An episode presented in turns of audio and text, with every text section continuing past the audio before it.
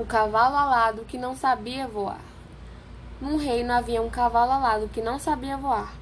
Um dia passou um passarinho branco e Kevin falou: Será que aquele passarinho é um anjo? perguntou, e o passarinho disse: Não, eu vim aqui para te ajudar. Ajudar em quê?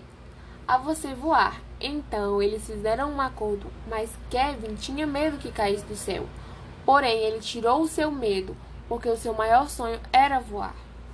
No primeiro dia, Kevin teve que acordar uma da manhã e fazer tudo para voar. A primeira regra era mexer as asas e levantar. Ele fez isso, mas não funcionou. Na segunda regra era esticar a cabeça, mexer as asas e levantar as patas da frente. Ele também fez isso, mas não funcionou. Suas asas estavam machucadas, mas o passarinho deu uma solução. Era fazer ginástica. Então o passarinho marcou para sexta-feira.